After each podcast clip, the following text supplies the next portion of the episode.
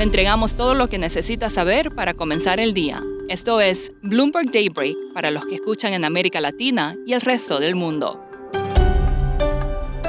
Buenos días y bienvenido a Daybreak en español. Es jueves 9 de junio de 2022. Soy Eduardo Thompson y estas son las noticias principales. Empezamos con el Banco Central Europeo. En su reunión de hoy se espera que la entidad anuncie el fin a las compras de activos y prepare el camino hacia su primera alza de tasas en más de una década. El mercado estará atento hoy a la conferencia de prensa de Christine Lagarde por señales de que un alza de 50 puntos básicos está entre las opciones para julio. Por el momento, los mercados descuentan un ajuste de 36 puntos básicos. En este escenario, los futuros en Wall Street están al alza, mientras que Europa caía y Asia cerró con bajas. Los precios del gas natural están volátiles tras un incendio en una planta de exportación en Estados Unidos. Esta noche, un panel de la Cámara de Representantes en Estados Unidos detallará sus hallazgos sobre el ataque al Capitolio del 6 de enero, en particular cómo Donald Trump y sus aliados intentaron anular las elecciones de 2020. La Cámara también aprobó una legislación sobre armas, sin embargo es una medida más bien simbólica que no pasaría el Senado.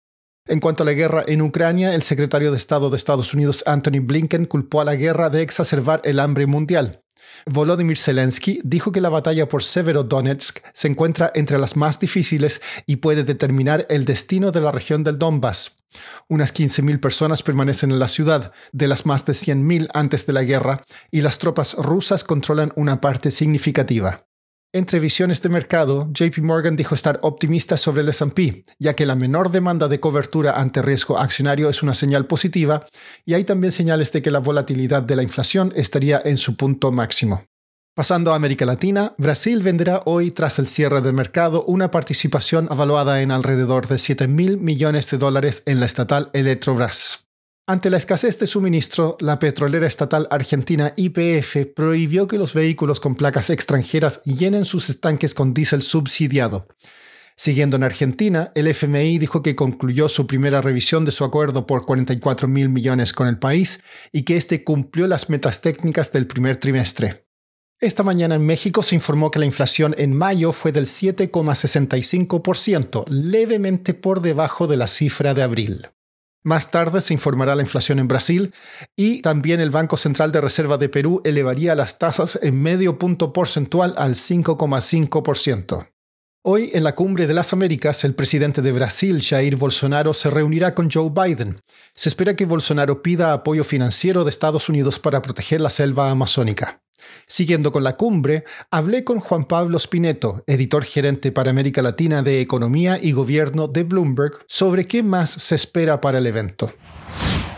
Mira, hay bastante expectativa porque hace bastante tiempo que no se hace una cumbre de este tipo en Estados Unidos, porque la última vez que se había hecho un Summit of the Americas eh, en, Lima, Trump no había ido, eh, y porque ocurre después de la pandemia, ¿no? Entonces, eh, con un gobierno que se supone debería ser un poco más eh, cercano a los intereses de Latinoamérica.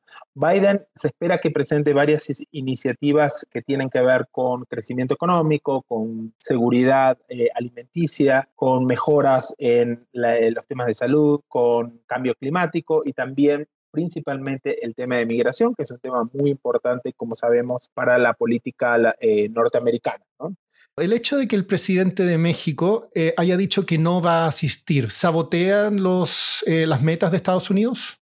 Yo creo que al final no, le hizo mucho ruido a esta reunión y obviamente no es bueno que la segunda mayor economía de la región no esté representada, sobre todo eh, cuando estamos hablando de dos países que tienen una relación diplomática muy, muy intensa. Estas son dos países que tienen contacto permanente, los funcionarios de la Casa Blanca viajan a, Ciudad de México constantemente a tener reuniones de todo tipo, sobre todo, obviamente, en temas de migraciones, pero con seguridad, temas financieros, etc. Entonces, es realmente una lástima que haya pasado esto. Ha empañado eh, el inicio, si se quiere, de esta cumbre.